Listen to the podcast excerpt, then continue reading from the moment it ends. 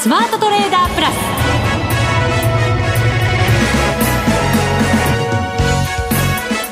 全国のリスナーの皆さんこんにちは。内田まさです。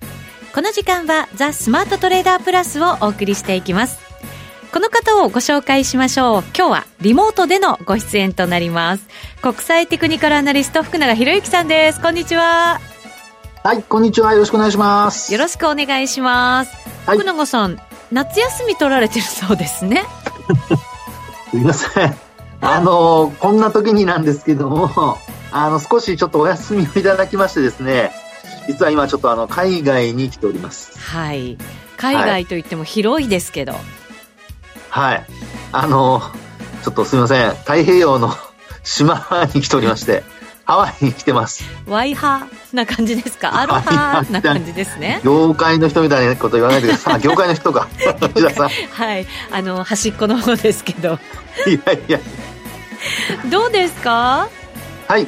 お天気もあのよく。ええ、天気は良くてですね、うん、であのまだあの実はこちらに来て2日目なんですけど、はい、はい、あの天気はよく、あの海にも何回か行きまして、あら、羨ましいですね。本当にあの気持ちのいい夏休みを過ごさせていただいております。でもどうですか、物価って面で考えると、日本よりもやっぱりちょっと負担大きくなってますか？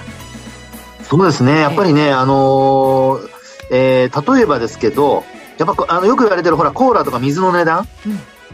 まあ、そもそもあのやあんまり私ハワイ来て安いって値段感じたことなかったんですが今回は逆にすごく高いと感じましたね、やっぱりね。そうですか。うん、やっぱりあの、分だけ値段上がってるんですよ。うん、で、はい、あの、例えばあの、水ってほら、1リットルとか、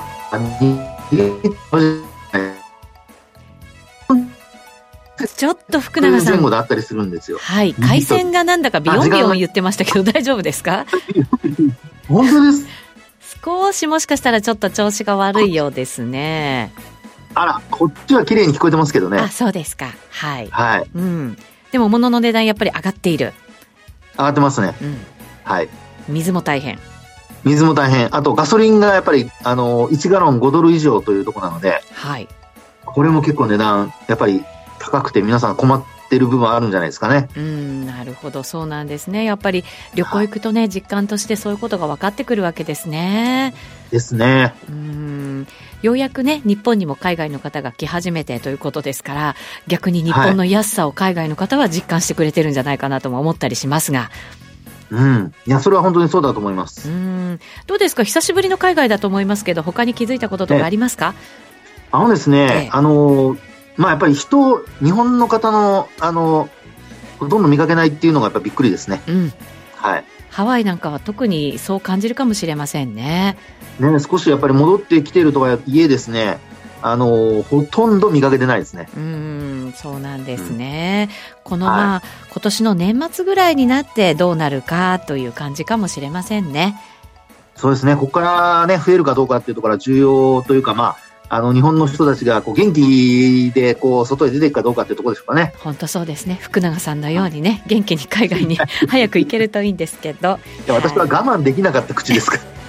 皆さん3年我慢しましたからね福永さんも含めて。そうですよね。はい本当そうですね、はい、さてさて番組の後半ですがマネックス証券チーフ FX コンサルタント兼マネックスユニバーシティ FX 学長の吉田恒さんにご登場いただく予定です。そして番組では皆さんからの質問もお待ちしています。パーソナリティの福永さん月1ゲストの出演者吉田さん岡本さんへの質問もお待ちしています。番組ホームページにあるスマトレ質問箱にお寄せください。それでは番組進めてまいりましょう。この番組はマネックス証券の提供でお送りします。スマートトレーダー計画。よーいドン。さあ、それでは引き続き福永さんにお話伺っていきましょう。今日はリモートで福永さんにご出演いただいておりますので、回線の都合によりちょっともしかしたら聞きにくいところもあるかもしれません。ご了承ください。さて、日経平均株価190円77銭高、27,311円30銭で大引けとなりました。福永さん、4日続伸しまして、この4日間で1400円弱ぐらい上げてきてます。はいそうですね。はい。はい。で、あの、私もやっぱりマーケットね、あの、日本を出たのが火曜日だったんですよ。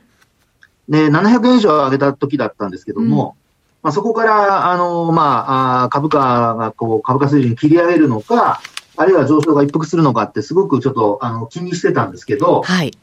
今、内田さんの話にあったように、4日続伸なんですよね。うん、で、あの、ただちょっと注目、注意しているのは、本当にこれでトレンドが変わるかどうかっていうところなんですけど、はい。はい。で、あのー、まあ、よくお話しするのは、トレンドっていうところで見るとですね、ね移動平均線をどういうふうに超えたのか。はい。はい、でそこをですね、ちょっと今日皆さんにお話したいと思うんですが、ええ、あの、200日移動平均線でよくお話しますよね。うん、長期のトレンドで。はい。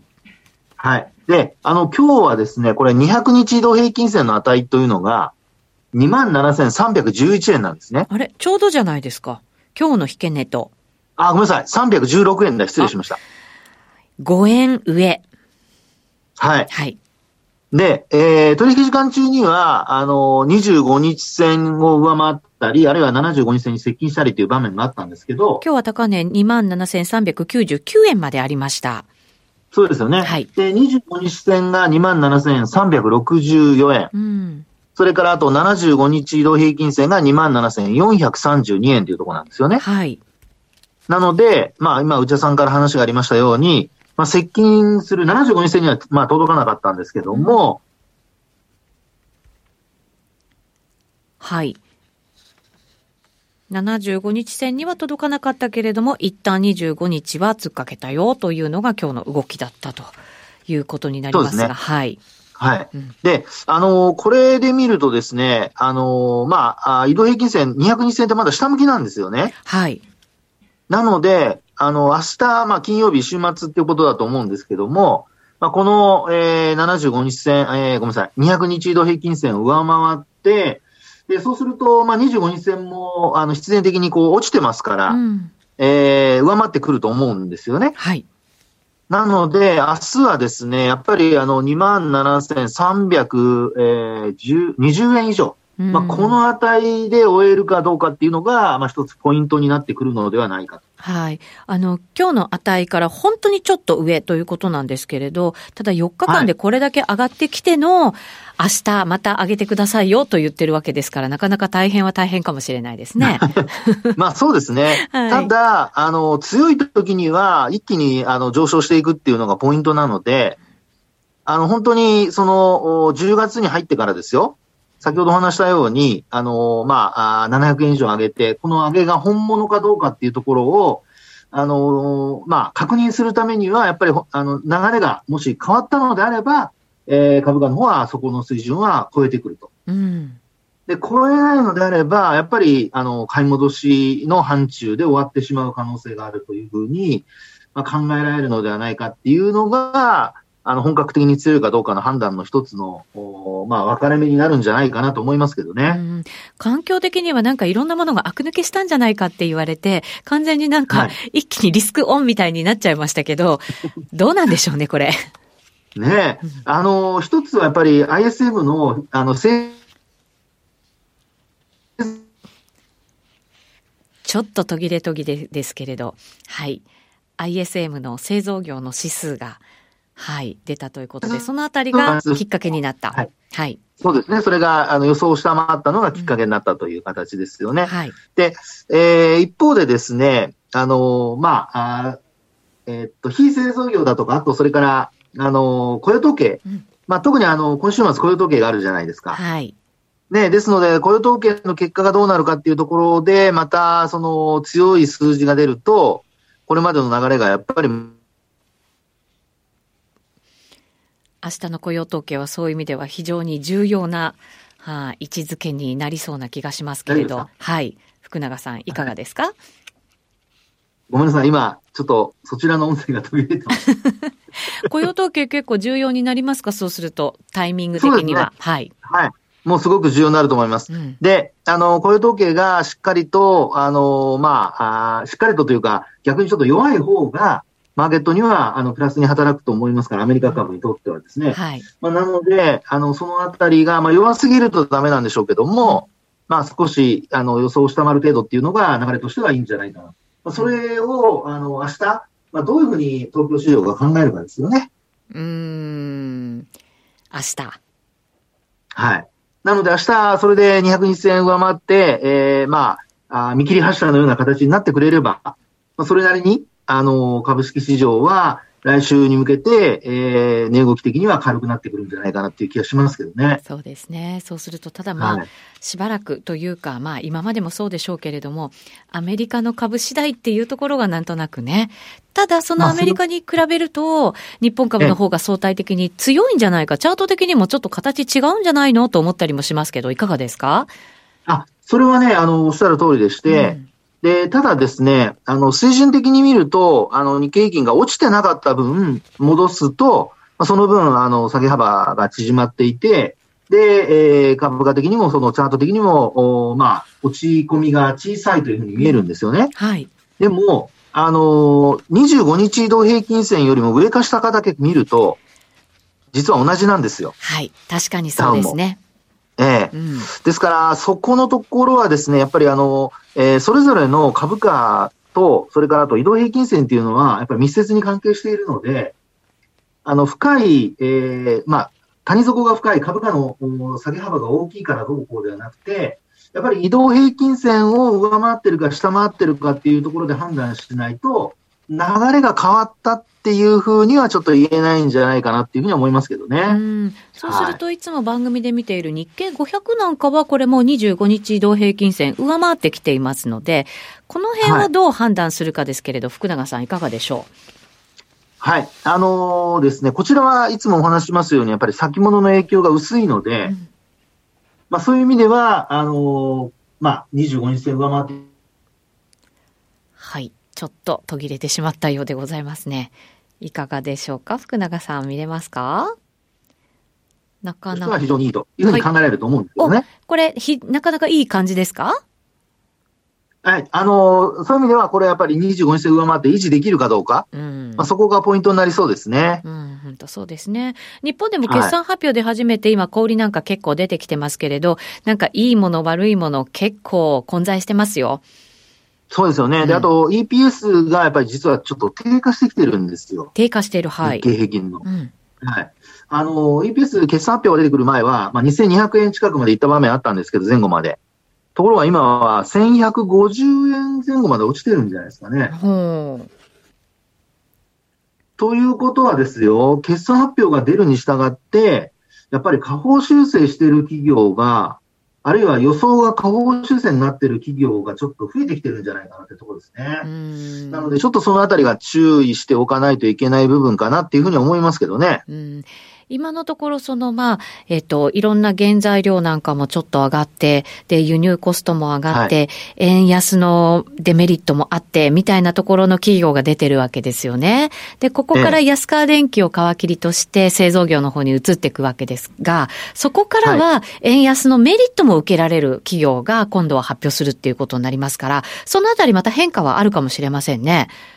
そうですね。ですから本当にあの、円安が、あ企業にプラスに働いてるっていう、そういう企業が増えてくれれば、まあ、あの、買いの、また、あの、まあ、エネルギーが増えてくる、あの、まあ、そうですね。うん、えー、買いのエネルギーが増えて株価を押し上げるということになると思うんですけど、はい。そうでないと、やっぱりちょっと厳しいのかなというのがですね、あのまあ、今の決算発表前の EPS の低下を見ていると、えー、心配になってくるところではありますけどね。なるほど。とにもかくにも明日の雇用統計が、まあ、ほどほどの数字で出てくれることと、はい。で、このトレンドが。下回る程度で、うん。そうですね。それでトレンドが本当に変わったというような確信が持てるようになること、これがやっぱり重要なわけですね。はい、そうですね。はい、わかりました。えー、福永さん、ありがとうございました。はい。はい。続いては、マネックス証券からのお知らせです。人生100年時代という言葉を聞いたことはありますか？超高齢化社会に突入している日本では、一人一人が資産運用で老後に備えることが必要と言われています。そこで、マネックス証券では資産形成を始める前に、金融資産について理解を深めていただくために、マネユニアカデミーを開講しました。近年話題になっている米国株と暗号資産、そして FX について、それぞれ包括的に学べる3コースをご用意。どちらのコースも断片的に投資に関する情報を学ぶのではなく、体系的に学ぶことが可能なので、初心者にもわかりやすい講座です。取引方法やリスク、投資をする上で必要な情報収集のコツ、最新の動向など、資産運用を始める前に知っておきたい内容を、教科書とウェブ動画を活用して、いつでもどこでも学ぶことができます。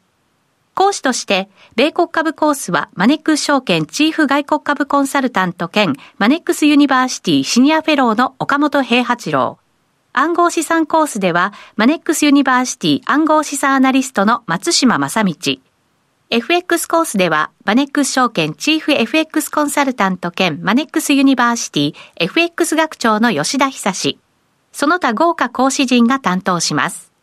わからない点はメールで何度でも質問することができ、サポート体制も充実。あらゆる情報から有効に活用できる知識を身につけませんか？マネユニアカデミーは有料の講座です。マネックス証券の講座をお持ちでなくてもお申し込みいただけます。まずは本講座を受講いただく前に無料の体験講座で講義の進み方や雰囲気を体験してください。この機会にぜひマネユニアカデミーで検索。マネックス証券株式会社金融商品取引業者関東財務局長金賞第165号。ザ・スマートトレーダープラス。今週のハイライト。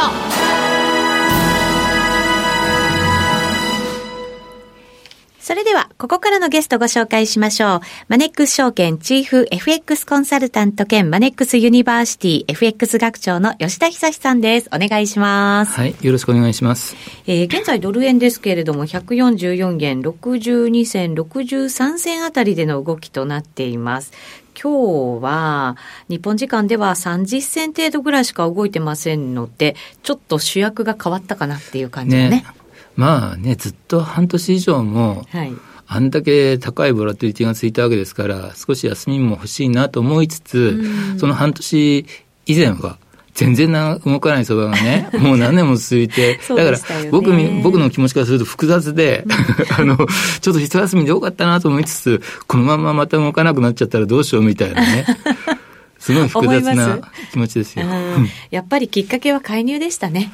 え介入の後っていうのはやっぱりこういうふうに膠着化するもんですからね、はい、僕今回の介入っていうのは基本的にはやっぱり、うん、あの今回ってえー、っと2011年のあの11月以来の為替介入になるわけですね、はい、だから約10年ぶりってことになるわけですけれども。でまあ円買い介入になると円買いドル売り介入ということでいうと1998年6月以来ですから24年ぶりっていうことになるわけですけれども、僕この前回のねあの2010年から2011年にかけて続いた、あの今回と方向逆だけれどもあのドル買い寄り介入と今回の場合ってすごく似てるなと思ってるんですよ。はい、であの今お話した2010年から2011年にかけてはあの石田さんもね、ご存知の通り、1ドル75円まで、ドル安円高がが続いた局面での円高阻止介入だから、はい、今回の円安阻止介入とあの反対なんですけれども、初動が全く同じなんですよ。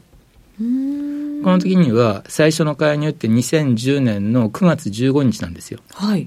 で、あの9月15日だけで2兆円以上なんですよ。で、今回は円売りか、円買い介入ですけれども、ただご存知の通り、9月22日にやって、で、それ以降やったかどうかはまだ細かいね、内訳出てないから分かんないですけれども、はい、一応この9月22日、9月にやった介入っていうのは2兆8000億円とか、要するに初動が方向逆だけれども、9月にやって、で、もう1回、あの1回で2兆円以上やるっていう。すごい2点ですね。僕、おそらくこれって結構意味あるんだろうなと。で、9月だから、9月中間決算前なわけですよ。はい。で、そんな中でね、ご存知の通り9月21日の FOMC で、利上げ見通しが大幅情報修正されたから、うん、それまでなんとか9月に入っても145円は超えなかったじゃないですか。はい。FOMC 終わって超えてきましたよね。うん、で、そうすると次のターゲットって、1998年のドルの高値、あの、147円の60銭とかね、うん、その辺になっちゃうから、あれそのまんまにしておくと、あの147円の60銭も超えかねなかったし、そうするとあっという間にね、9月末、中間期末のレートは150円ですよ。そうですね、そうなりかねませんよね。ねで、僕は大体やっぱりそのこの半年間で、3月からご存知の通りドル高円安すごく動いてるわけですけれども、あの半年余りでね、30円もそのドル高安にあったわけでしょ。これ輸入企業の立場からするとですね。いや大変ですよ。ね、事業計画の修正間に合わないですもんね。うん、間に合わないですね、ね、どんどんどんどんなんかドル高安になってくると、採算、まあ採算レートというか事業計画レートをね、あのドル高方向に修正していても追いつかなくて、はい、であの挙句の果てにね9月末に150円とかなったらですねちょっとやっぱり目も当てられないなと。そうですね。私もあの海外で製品作ってる企業に取材したらやっぱりこう企画してた段階の時はちゃんと黒字が出る予定だったのに、うんうん、為替がやっぱりこれだけ動いちゃうと、ね、出来上がって輸入した時にはもう赤字になってるっていうなんかそういう状況なんですね、やっぱりそういうスピード感があると。そう。やっぱりこれ企業の立場からすると、これだけね、急激に動いちゃうと、で、今お話したことと正反対のことが、あの、2010年の9月の状況だったと思うんですよ。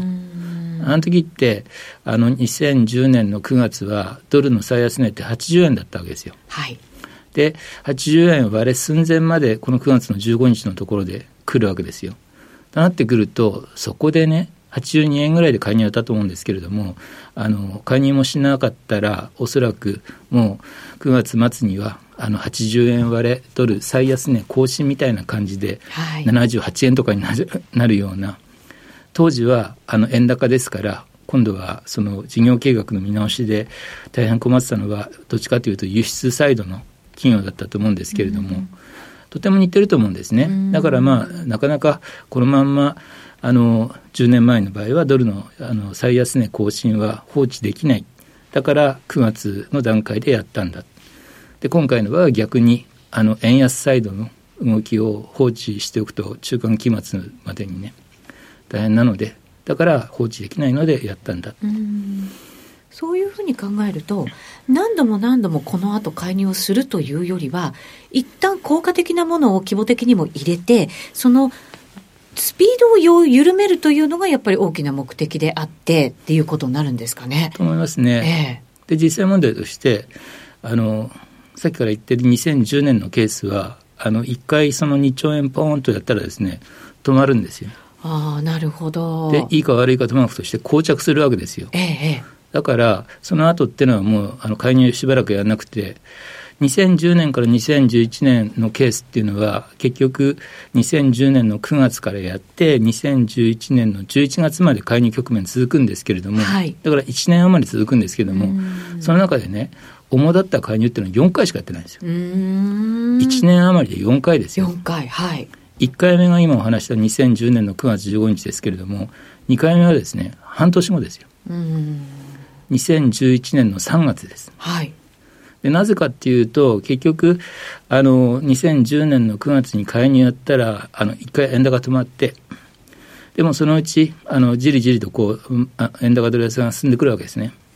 これ2011年の3月11日ってお分かりますでしょ？はい。日本大震災ですね。ですね。で、この大混乱の中で、あの、例えばなんか保険金の支払いなんかで、あの、資金が不足するかもしれないから、保険会社がね、うん、あの海外でその運用している資金を引き上げるとか、なんかそんな思惑なんかも出たりして、はい、あのあっという間に80円割ってきたわけですよ。うん、初めてこの局面で80円を大きく割ってきたので、そうすると介入をバッとやったということで、うん、でこれで一旦止まるんですけれども、しばらくして、あの3回目の介入っていうのは2011年の8月なんですよ。だから今お話したその東日本大震災から今度5か月後なわけですね。はい、これはなぜかっていうと、この東日本大震災で一旦76円ぐらいまで下がるんですけれども、それを更新してきたのが5か月後の2011年の8月なんですね。はい、以上考えると、そんなに頻繁にやってるわけではない。あの節目節目で安値を更新してくるとガーンとやって。でそうすると膠着するからしばらくあのほっとくみたいな、はい、以上をあの似たような感じで今回もやるんだったら次はね125円ではやらないですよ。あの先週とか2回目のね125円を超える場面ありましたけれどもそこでまたあの頭打ちになってね、ドル下がってますけども、はい、僕はそこではやってないと思うんですよね。次、もしやるとするならば、高値更新してきて、146円とかこの前つけなかったところをつけてきた時っていう感じですかね、そうすると。まあ、普通に考えると、ええ、今回はその1998年の高値、うん、だから147円。の60銭をあの更新してきたら、はい、更新しても何もやらないんだとかってあの思ってるところでばーっとやってですね。なるほど。でそうすると一旦そこで止まるじゃないですか。はい、で今度あのそこも抜けてきてね150円とかを目指すようになってきたら3回目やるぐらいの。僕はだからあのしつこいようですけれども次にやるのっていうのは145円ではなくて、うん、147円台、うん、あれ？やんないな。146円でもやんないなみたいな感じで。あれでいよいよ、ね、マスコミ的にもこうメディア的にも注目するじゃないですか、はい、1998年のドル高値いよいよ更新かみたいになってくるじゃないですか。で盛り上がってくるでしょ。ボラティティも上がるじゃないですか。でそこで更新したところでやるみたいな。なるほど。じゃないかなと思いますけどね。さてそのドル円が主役の座を明け渡し今はポンドですかね。まあね、ね、ポンド。まあポンドもそうは言っても一応その新首相がねトラスさんでしたっけ。はいあの新首相が前言撤回みたいなことをあそこまでやるかどうかも微妙だなと思ったんですけれどもそもそもやっぱり今から言ってもしょうがないですけれども、これだけインフレ対策をやってる、世界的にやってる中ですから、インフレ対策のポリシーミックスっていうのは、それは金利を上げて、財政を引き締めるっていうことですよね。うんはい、その結果としての通貨高を容認するっていうのが、あのインフレ対策のあの基本的なポリシーミックスなのに、財政を緩和するっていうふうにやったわけですから、うんはい、そうするとあのコントロールできなくなる。でまああのいろいろとこうねあの世界中でなんかストレスも溜まってたところでそんなこう餌を与えたような感じになったからポンド狙い撃ちというぐらいになりましたよね。はい激しい動きになりましたね。ねはい今ね戻り試しているような状況で、ね、減税はやめですかね？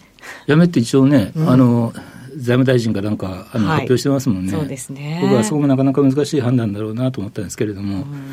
でも今お話した通り、やっぱりインフレ対策のポリシーミックスって観点で言ったら、遅かれ早かれ、あそこは一旦なかったことにしないことには収まりはつかないんだろうなと。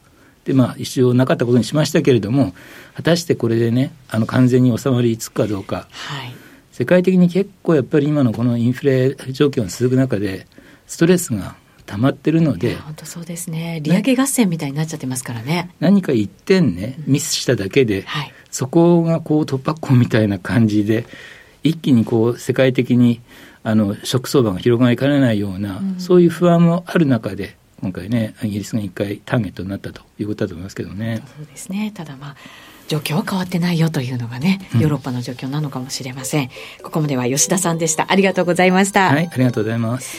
さて今日は福永さんとネットをつないでご出演いただきましたけれどもちょっと途切れ途切れになりました。聞きづらいところあったかもしれません。大変失礼いたしました。福永さん？はい。はいまだいらっしゃいました。よ。かったです。はい、はい。